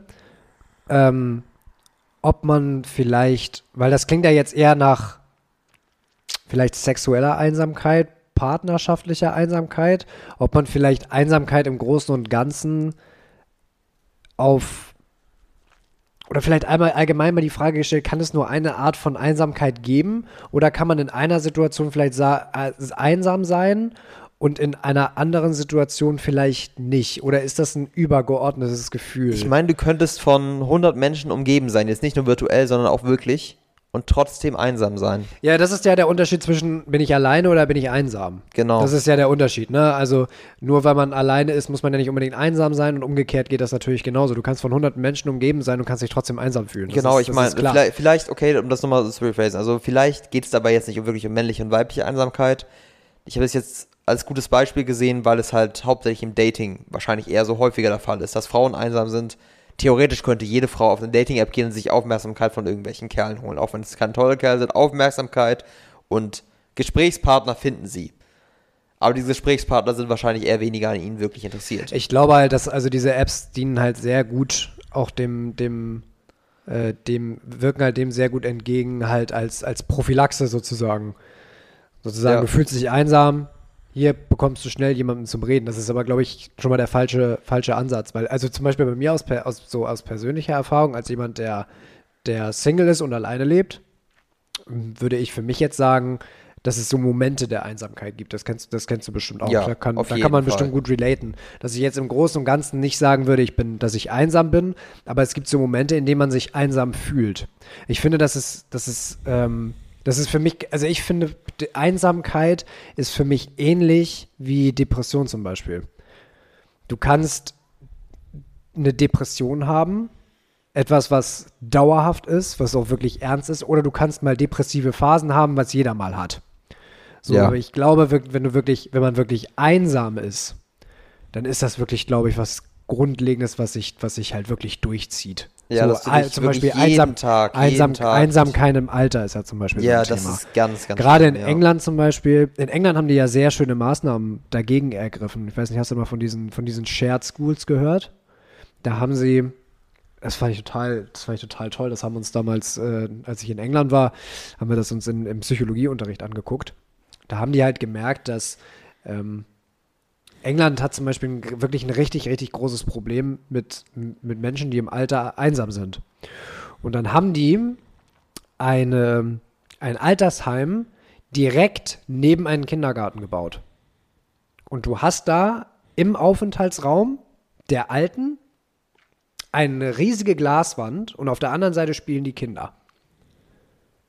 Und dann machen die gemeinsame Aktivitäten und so weiter, immer einmal die Woche oder so, dass die Kinder dann rübergehen und dann kocht man zusammen, man bastelt zusammen, die Älteren lesen den Kiddies vor und so weiter. Es ist ein wunderschönes Beispiel dafür, wie man, ähm, wie man, die Kinder haben, die Kinder haben daran Spaß, den Älteren was Gutes zu tun und ähm, hören sich von denen Geschichten an und so weiter. Die Älteren entlasten irgendwo auch die Kindergärtnerinnen ein bisschen, weil die teilweise deren Jobs übernehmen und die, und die Älteren erfreuen sich einfach an, den, an der Anwesenheit der Kinder. So. Win-win. Ja, warum das noch nicht, das habe ich damals schon gedacht, warum das noch kein flächendeckendes Konzept ist, raff ich bis heute nicht. Also ja, es, es gibt dann aber auch wieder so Helikoptereltern, die dann irgendwie das komisch finden, an fremde alte Leute ihre Kinder in Anführungszeichen zu übergeben, was ich aber auch ja. Quatsch finde. Ich weiß nicht, ich glaube, diese Diskussion, diese Diskussion über solche Projekte, so wie ich es jedenfalls mitbekommen habe, haben nie wirklich stattgefunden. Dann würde man ja wirklich wenigstens mal merken, was gibt es für Argumente dagegen. Ja. So. Ja, so das, das Aber so weißt du es. So weißt du es halt nicht. Also so würde ich das halt einfach, einfach äh, erstmal kategorisieren, wobei ich die Frage immer noch spannend finde, ob es so eine unterschiedlichen Unterkategorien von Einsamkeit gibt. Ja, deswegen, das war so das, was ich probiert habe, gerade damit so ein bisschen aufzumachen. Mhm. Das ist einerseits einen Mangel an menschlichen Kontakt generell gibt und andererseits einen Mangel an tiefgehender menschlicher Verbindung. Also würdest du tatsächlich, also würdest du sagen, wir sind eine, also das ist, das ist ja alles so gerade mit digital und so, es ist ja gerade ein Ding für die Generation unseres Alters und die, die jetzt kommen. Würdest du sagen, dass das, dass wir einsame Generationen sind? Oder einsamer werden? Ja, würde ich sagen, dass es auf jeden Fall einen Trend in die Richtung gibt. Weil der Trend geht ja auf jeden Fall dahin, dass viel konsumiert wird und weniger sich direkt getroffen wird. Also was, also es geht ja mehr über in Social Media Kontakte und Social Media Freunde und das ist viel wichtiger, wie viele Freunde du auf Social Media hast als im echten Leben. Und was ich so als Gegenbeispiel, so was ich früher hatte, als wir, wir sind ja so halb in die Generation reingeboren. Wir haben ja noch die Generation davor mitbekommen und sind dann in der Generation weiter danach aufgewachsen. Wir haben so genau diesen Übergang mitbekommen. Ich bin da tatsächlich auch sehr, sehr dankbar für. Dass du beides gesehen dass hast. Dass man ne? beides gesehen hat, dass man immer noch reflektieren kann, wie es, wie es, wie die, das klingt jetzt ein Wahnsinn, nach so einem wahnsinnig, nach so einem richtigen Seniorensatz, aber wie es halt früher mal war. Ja. So ja, dieses Gefühl genau. der Langeweile zum Beispiel. Ja. Langeweile, ich finde Langeweile und diese Momente der Einsamkeit, die gehen ja auch oft an in Hand, oder? Ja. Also so reflektierte Einsam Einsamkeit. Ja, es gibt teilweise ja auch positive Einsamkeit, dass man so, das ist ja nicht Einsamkeit, sondern dieses Alleinsein ist ja teilweise, also ich bin teilweise sehr introvertiert und mich redet es manchmal, wenn ich in sehr, sehr großen sozialen Gruppen für längeren Zeitraum bin. Dann brauche ich manchmal Zeit für mich. Also rück, zurückgezogen. Ja, ich, ich so. ziehe mich dann ganz gerne mal zurück und genieße es, einfach für mich zu sein und niemanden um mich zu haben.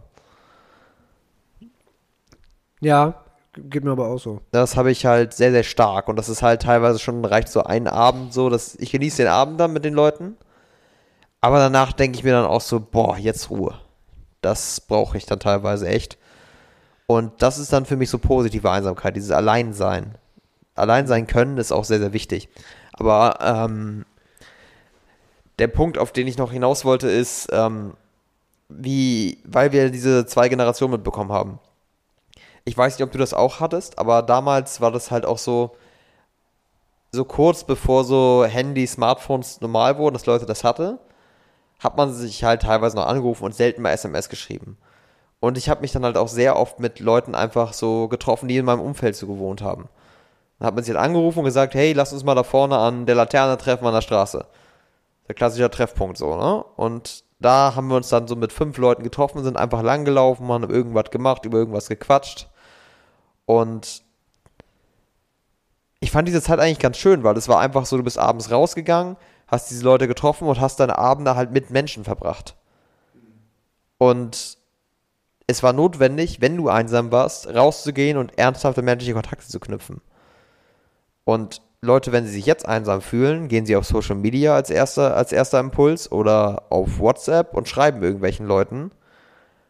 und es schafft kurz Abhilfe, weil du schreibst irgendwie, aber es löst das grundlegende Problem nicht, dass du halt keine menschlichen Kontakte hast. Ich, meine, meine, ich habe gerade einen, einen Gedanken dazu. Ich weiß nicht, vielleicht kannst du mir da, vielleicht kannst du mir da folgen, vielleicht kannst du das nachvollziehen. Vielleicht kannst du auch sagen, das ist Quatsch.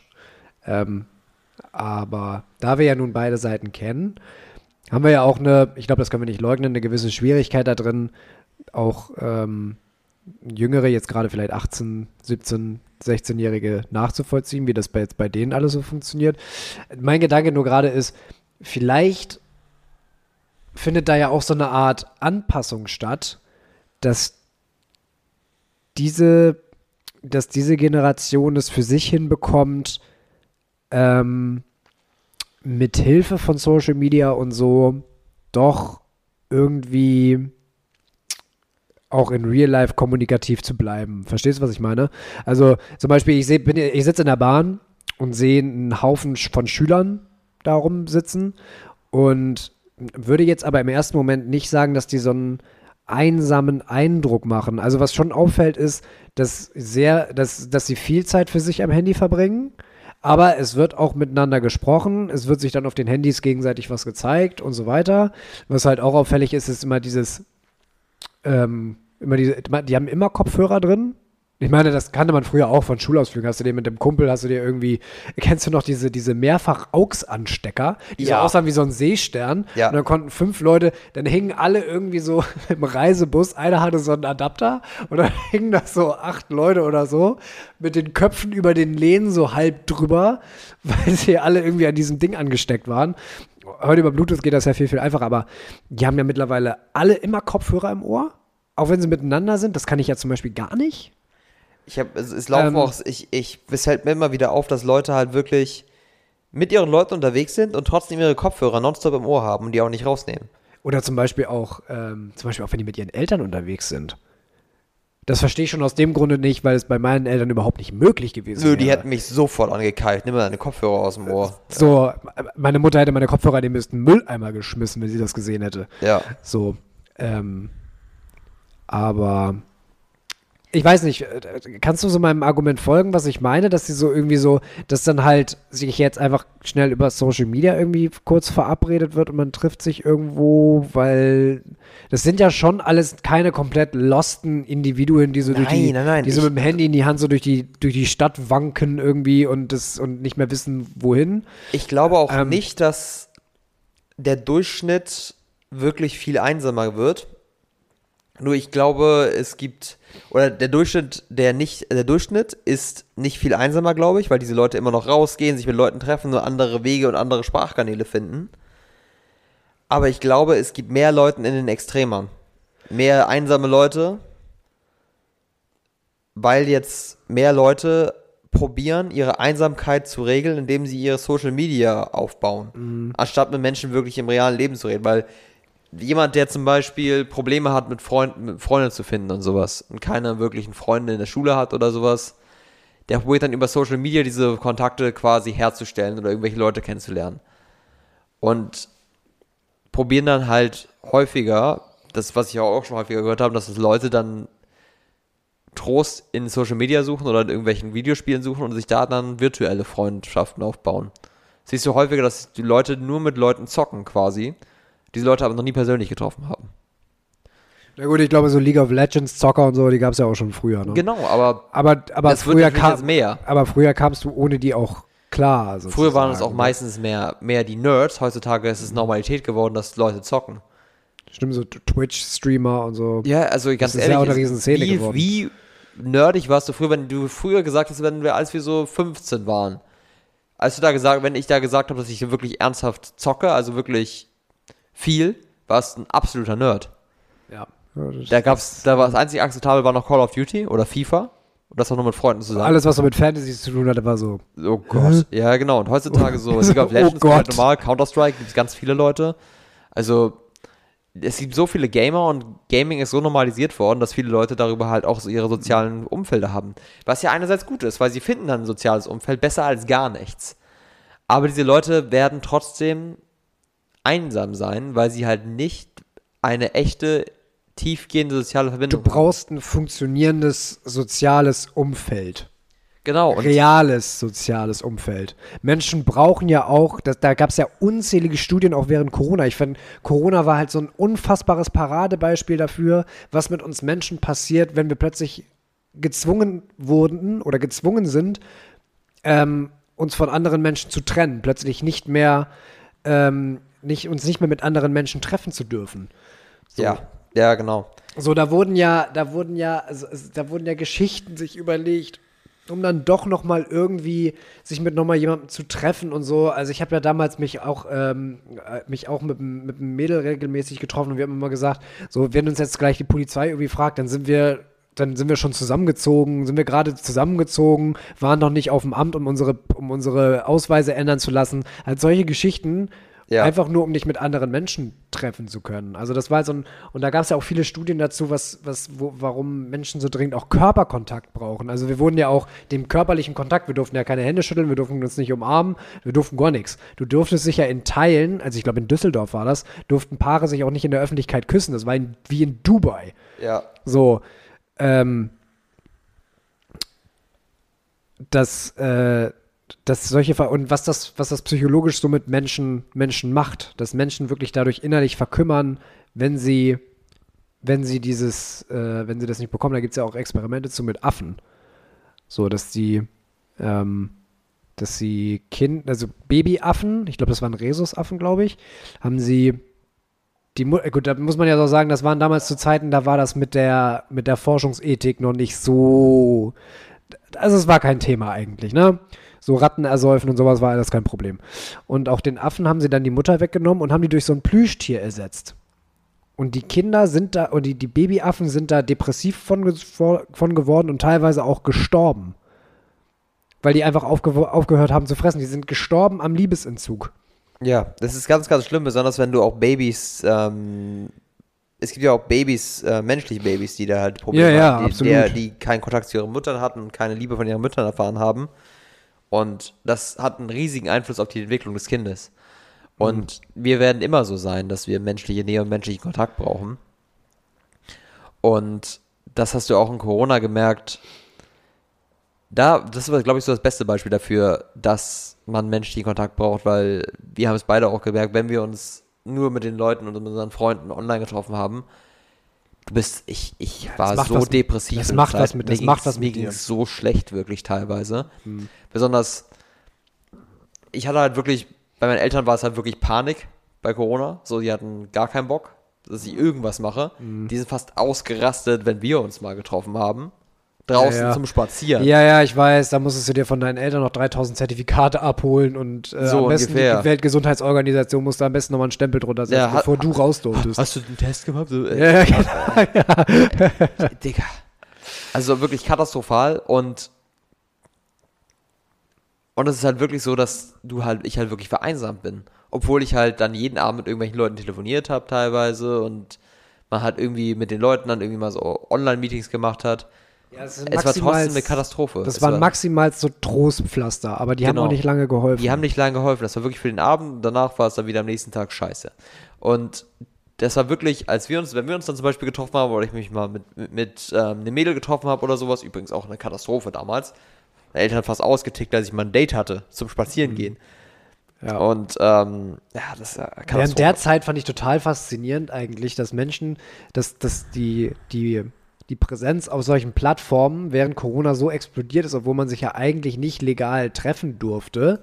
So, ähm, aber da hast du schon gemerkt, wie mehr, wie sehr Menschen diesen zwischen diesen, diesen menschlichen Kontakt auch brauchen oder Kontakt im Allgemeinen.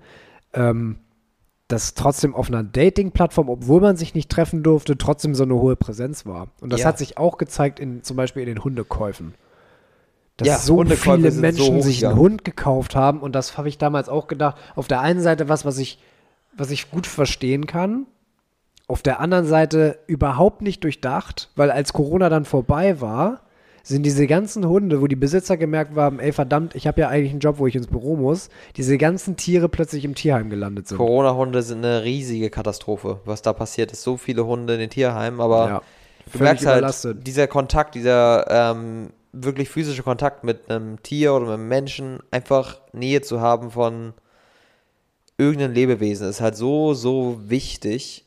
um nichts zu vereinsamen. Und das meinte ich halt deswegen auch. Dieses Problem ist, dass Leute halt durch diese Ersätze, dass sie halt sagen, okay, wir haben, ich habe meine Leute, mit denen ich zocke und damit bin ich zufrieden. Es ist gut genug, dass du nichts in deinem Leben probierst zu ändern. Weil es hilft dir gut genug durch den Tag, dass du einigermaßen zufrieden bist, aber du hast immer noch so eine unterschwellige Einsamkeit und Traurigkeit.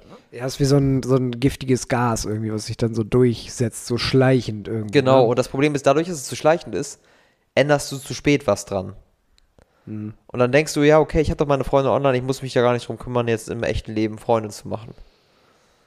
Mhm. Und ich glaube, dass das ganz, ganz schön schädlich ist. Ich glaube, in der Mitte der Gesellschaft, die Leute, die Leute in der Schule kennenlernen und Freunde in der Schule kennenlernen, allgemein, da ist das alles kein Problem. Da hast, da wird sich das alles einschaukeln. Da wird sich Wege finden, die werden auch merken, wenn sie vereinsamen gehen, treffen sie sich lieber in ihren Freunden. Da werden sie immer noch Mensch genug sein, um selber zu merken, was sie brauchen und realisieren, dass ihnen das auf Social Media nicht ausreicht. Aber die Leute, die halt nicht, die halt etwas dafür tun müssten, damit sie soziale Kontakte aufbauen, die werden stark vereinsamen, glaube ich. Und das wird, glaube ich, stärker werden dadurch. Ja, ich habe diese, habe dieses düstere Bild leider auch vor Augen und äh, mir fällt dazu ein Satz ein, der auch aus, äh, aus, der, aus einer Folge von äh, Betreutes Fühlen zu dem Thema kam, von Leon Winscheid. Dass, also es gibt ja einmal dieses Sitzen ist das neue Rauchen und er hat auch gesagt, Einsamkeit ist das neue Rauchen, weil Einsamkeit die gleichen medizinischen oder die gleichen körperlichen Probleme wie Rauchen hervorrufen kann. Tatsächlich gesundheitliche Probleme. Das hätte ich so nicht gedacht, aber da kannst du mal sehen, was die, was die Psyche für einen Einfluss auf den Körper hat. Das ist verdammt heftig. Also das merkst du ja auch besonders mit chronischen Erkrankungen. Die werden auch stark Mhm. durch Psyche begünstigt. Schübe bei chronischen Erkrankungen werden häufig ausgelöst Ja, einfach ja. durch Stress, Mhm. schlechte Lebensumstände, Trennungen, irgendwas in der Richtung. Ja. Und ähm, wenn du halt nonstop einsam bist, dann kannst du da wirklich physisch von krank werden.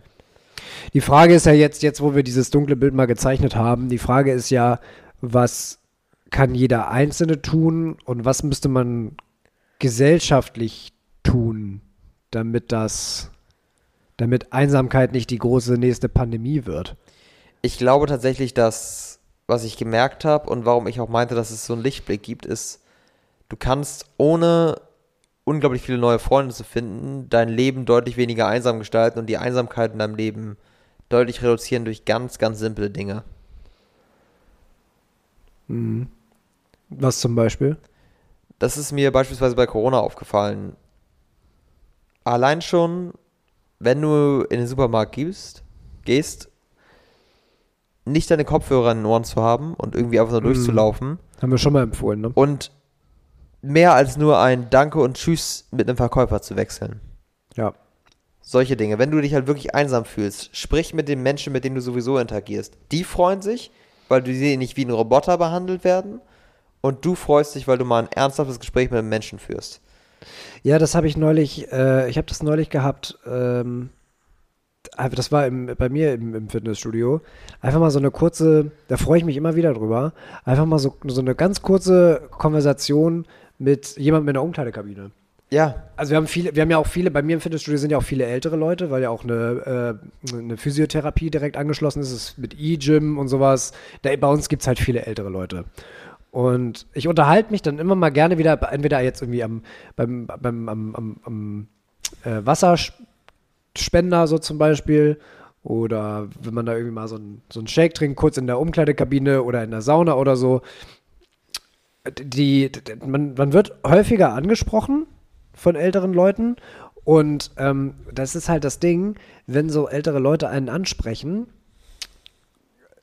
kann das einerseits natürlich einfach heißen, dass die freundliche, freundliche Menschen sind, aber es kann natürlich auch sein, dass diese Menschen einfach auch einsam sind ja, die und einfach über jeden irgendwo mal den. Anschluss suchen. Aber was man daraus auch lernen kann, ist, diese Leute wissen ganz genau, wie man Einsamkeit besiegt. Weil die jahrelang, und du merkst ja auch, die sind es gewohnt, dass man eigentlich im Fitnessstudio mit den Leuten um sich herum spricht. Ja. Die tendieren viel mehr dazu, mit Leuten einfach Konversationen anzufangen, die, die neben ihnen sind. Wir sind alle immer so häufig in der Zone und machen unser Ding und ziehen durch und alle Menschen um uns rum sind einfach nur Gestalten, die an uns vorbei wabern. Wenn du offen mit offenerem Herzen und offeneren Ohren durchs Leben gehst und einfach nur kleine Interaktionen ein bisschen länger hältst, als du es sonst hältst, einfach, das wird sich auch ergeben.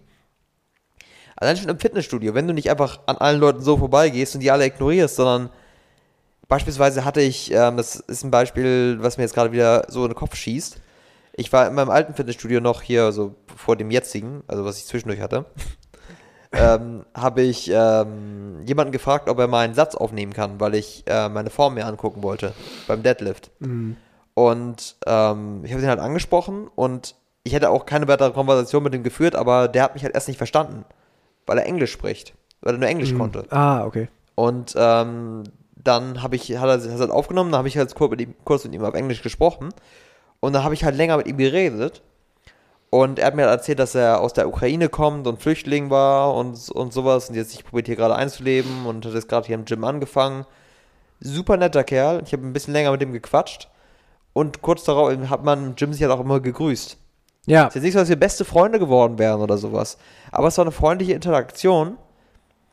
Und tatsächlich hat mich diese eine Interaktion so ein bisschen durch den Tag getragen. Es war nett und es ist auch, freut mich einfach mehr, wenn man im Gym Leute kennt und freundlich mit diesen Leuten geredet hat, weil du fühlst dich auch automatisch wohler in diesem Gym, weil du die kennst, die Person kennst du, die Person kennst du und du gehst nicht einfach nur mit Scheuklappen auf durch, durch dein Gym durch und ignorierst alle, die du kannst, sondern freust dich, wenn du durchs Gym gehst und bekannte Gesichter siehst. Ja. Ich würde da auch tatsächlich diesen, diesen, diesen Punkt mit den Kopfhörern nochmal unterstreichen, weil ich merke das auch immer, wenn du so Kopfhörer drin hast, dann symbolisierst du nicht allen Menschen nur um dich rum, lass mich in Ruhe, sondern du bist auch selber in deinem eigenen Kopf gefangen. Also so geht es mir. Wenn Ja. ich die Kopfhörer drin habe und gerade wenn du diese Funktion von Noise Cancelling drin hast, du bist komplett in deinem eigenen Kopf. Ja. Du nimmst die Umwelt maximal als ja, weiß ich nicht, ich weiß nicht genau, wie ich das beschreiben soll, einfach so als, als Raum war, in dem du dich bewegst, aber mehr auch nicht. Du siehst, du siehst nur einen Raum, in dem du dich von A nach B bewegst, aber keinen Raum, der, der Möglichkeiten bietet, weißt du?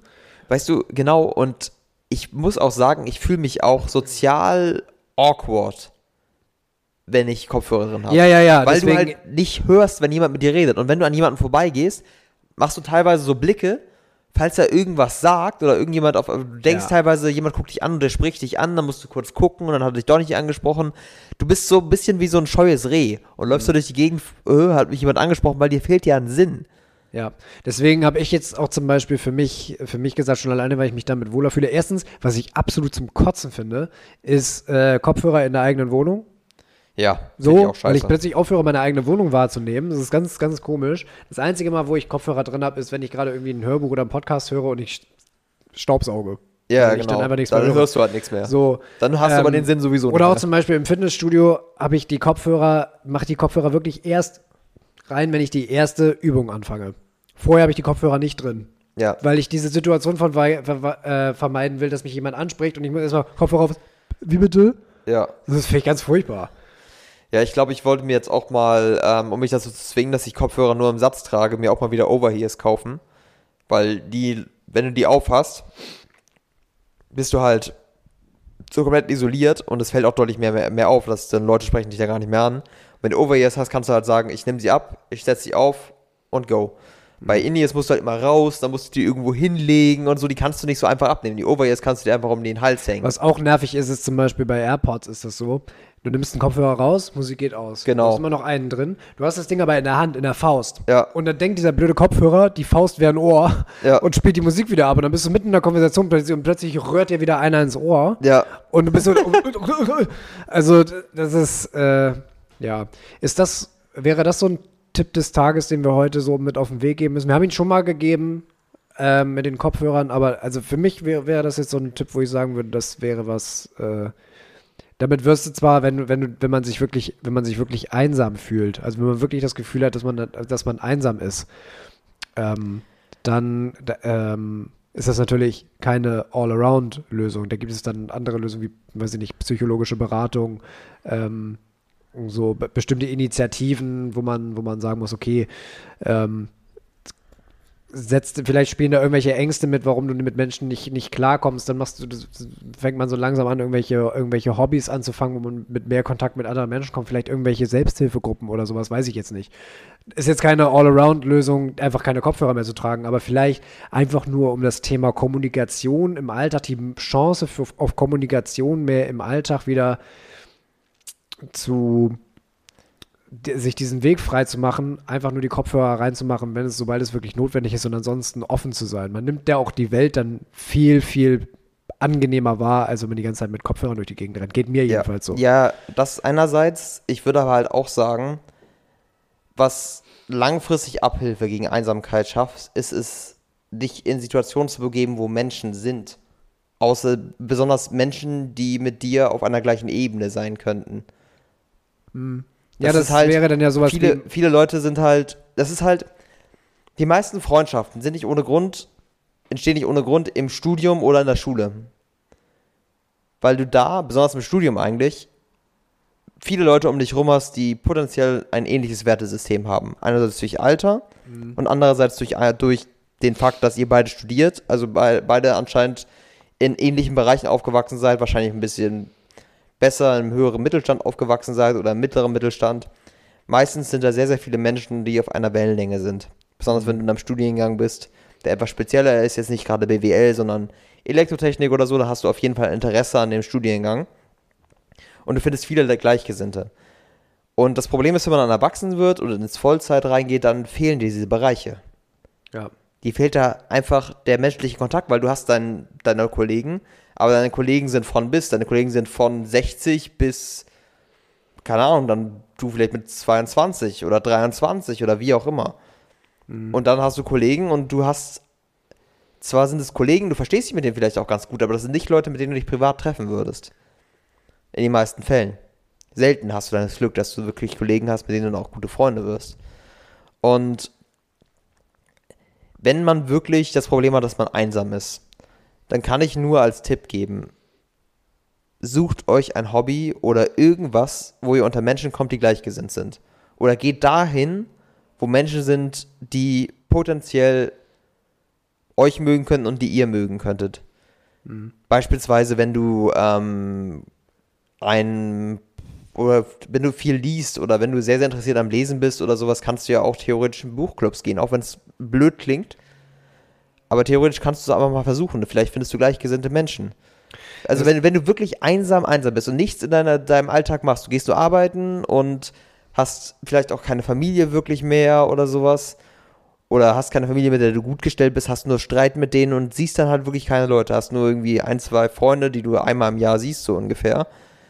Dann ist das ja wirklich, das ist halt für mich Einsamkeit, was wirklich ein Problem ist. Ja, also ich, also das, dafür finde ich halt, aber da muss ich tatsächlich wieder sagen, für dieses Thema finde ich dann auch Social Media irgendwie wieder gut, weil weil es halt die Möglichkeit bietet, halt wirklich auch Einsamkeit zu überwinden. Also ich muss halt auch die, ich muss die ganze Zeit an das Buch denken, das ich, äh, das Hörbuch, das ich jetzt gerade durchgehört habe, Kein guter Mann, wovon ich äh, letztes Mal schon erzählt habe, weil da das Thema Einsamkeit halt wirklich eine ganz, ganz große Rolle spielt. Der ältere Mann, der ältere Postbote, der sich von seiner, der völlig von seiner, von seiner ganzen Familie in Stich gelassen wurde, der keine Freunde hat, der total einsam ist als, als älterer Mann und äh, der sich dauerhaft die Frage, die Frage stellt, wenn ich jetzt hier bei mir im, zu Hause von heute auf morgen sterben würde, wer würde mich finden? Und vor allen Dingen, wann würde man mich finden? Ja, genau. Und dann auf der anderen Seite hast du halt diesen kleinen Jungen, dieser zehnjährige Ben, der auch, der auch einsam ist, weil er in der Schule gemobbt wird. Seine Mutter hat Depressionen, der Vater ist abgehauen und er hat sonst, er hat keine Freunde. Und dann finden diese beiden, diese beiden halt einander durch diesen Schriftverkehr halt durch diesen, durch diesen Briefwechsel.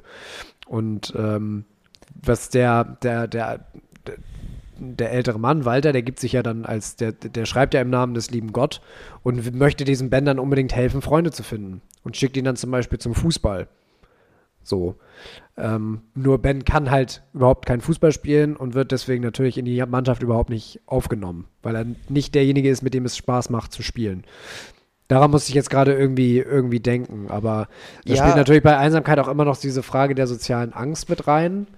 Ähm, ob man auch, ob man auch soziale Angst hat, sich überhaupt mit Menschen zu verbinden. Das wäre dann wirklich vielleicht was, wo man, wo man äh, Beratung in Erwägung ziehen sollte, sich Hilfe zu suchen. Ja, wenn man da wirklich tiefgehende Ähm, Probleme hat, auf jeden Fall ne? psychologische Beratung Und, natürlich. Ne? ähm, aber was du jetzt sagst, so mit, mit, mit Hobbys, das Problem in, in dem Szenario war, dass Ben nicht Fußball spielen konnte. So, deswegen wurde er nicht akzeptiert. Aber wenn man jetzt irgendwie sagt, mich, ich habe ein Interesse daran, worüber ich mich auch austauschen kann, so Yu-Gi-Oh! Clubs oder so, wenn du jetzt großer Yu-Gi-Oh! Sammler bist, dann in irgendwelche Yu-Gi-Oh! Clubs zu gehen und da irgendwelche Duelle zu und wenn man, wo man halt unter Gleichgesinnten ist. ja, genau. Wo es den anderen, wo, wo man auch für die anderen Grund hat, wo man Gründe hat, aufeinander zuzugehen, sag ich es mal so. Ja, also ich meine, in dem Fall Fußball war jetzt vielleicht nicht das beste Beispiel für ihn, dass er da schlecht drin war, aber neue Sachen ausprobieren schaden auch nie, finde ich. Also Genau. es ist nicht so nur, weil du es Ja, jetzt noch nicht kannst, dass du das, dass es dann ausgeschlossen ist, dass du hingehst. Du kannst auch was Neues anfangen und da dann an deinen Gefallen drin finden. Du musst halt nur die Dinge ausprobieren. Und, Und wir sprechen halt natürlich auch in dem Fall über Zehnjährige, ne? Das ist natürlich nochmal eine ja, das völlig ist noch andere was komplett Mentalität. anderes. Du würdest, wenn du schlecht im Fußball bist und neu jetzt in so eine Fußballtruppe mit ein paar 40-Jährigen reinkommst, würdest du nicht gemobbt werden, sondern die würden sagen, ey cool, komm, wir bringen dir das bei. Da geht es dir, vielleicht eher um den Skill, wie viel Bier du verträgst. Ja, wahrscheinlich. Also das ist. Da, als Kinder ist es noch was anderes. Da solltest du vielleicht auch so deinen Stärken spielen, aber wenn du später was Neues anfängst und eine neue Sache ausprobierst, das schadet niemals. Das, das solltest du niemals den Gedanken daran verschwenden, dass es, wenn du Bock darauf hast, es auszuprobieren, dann probier es.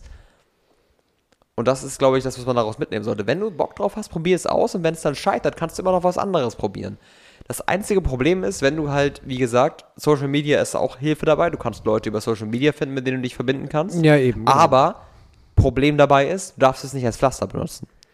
Nee, natürlich. Also es macht dann natürlich auch irgendwann Sinn, wenn man darüber irgendwie Leute findet, seine Gruppe findet, dass man das natürlich dann irgendwann auch auf die reale Welt sozusagen übertragen sollte und das ist halt nicht nur, ne, weil das ist ja dann wirklich nur dieses, entweder von Kontakt zu Kontakt zu springen, jetzt über Tinder zum Beispiel, aber ähm, wenn du jetzt wirklich da eine, eine, eine Gruppe findest und dich irgendwie in eine Gruppe integrieren kannst, weil auch da gibt es ja natürlich Interessensgruppen für irgendwas, so habe ich mir sagen lassen, auf Facebook oder irgendwie sowas. Ja, genau. Dass Es dann gibt auch solche Meetup. Sachen gibt. kann, also was auch ganz cool ist, ist Meetup, die App. Die habe ich mal für eine Zeit lang genutzt. Da findest du halt auch so ähm, kleine Sportgruppen. Ähm, Da gibt es, glaube ich, so kleine Open Mics auch. Und da gibt es so kleine Events, die halt Leute dann privat organisieren können. Genau, da bietet halt die Digitalisierung. Ich glaube, das, das ist, glaube ich, ein ziemlich gutes Plädoyer, Schlussplädoyer, oder? Das, das, die, die digitale Möglichkeiten Chancen. gibt es natürlich schöne Chancen, ähm, soziale Gruppen zu finden.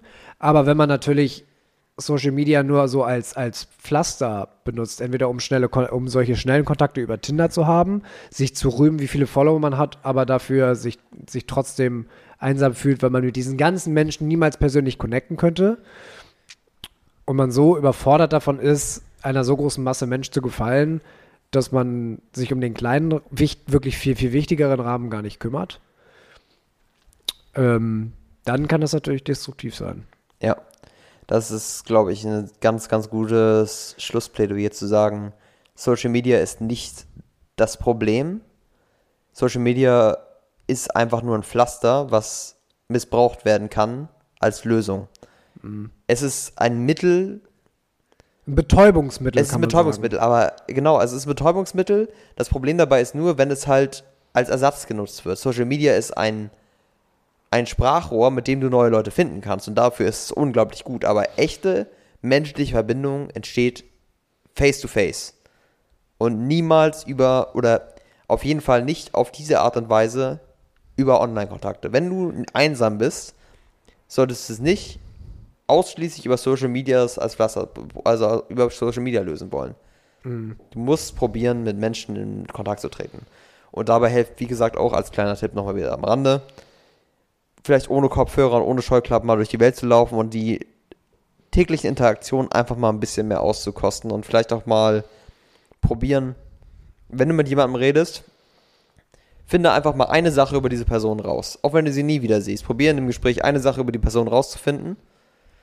Und du wirst sehen, dass diese Leute das unglaublich freut und dass du quasi den ganzen Tag für die ähm, verbesserst. Oder einfach mal ein Kompliment geben. So einfach so.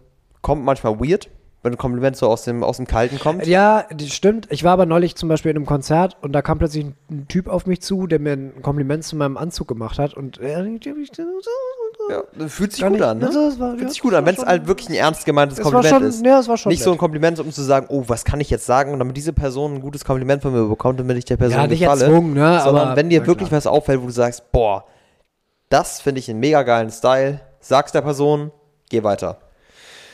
Also einfach nur, man muss es nicht erzwingen, aber probier die, die normalen Interaktionen in deinem Alltag ein bisschen mehr auszukosten und nimm vielleicht einfach mal die Scheuklappen ab. Dann fühlst du dich wahrscheinlich schon ab dem Punkt ein bisschen einsamer, äh, weniger einsam, nicht einsamer. Ja, ähm, würde ich sagen, können wir mal als, ähm, als Abschluss, als Fazit so stehen lassen. Ähm, Lenny, es war mir wie immer ein innerliches Radieschengießen, heute mit dir über dieses Thema zu, über dieses Thema zu sprechen. Uh, ein War neuer. spannend. Ein neuer. Äh, Finde ich ja. gut.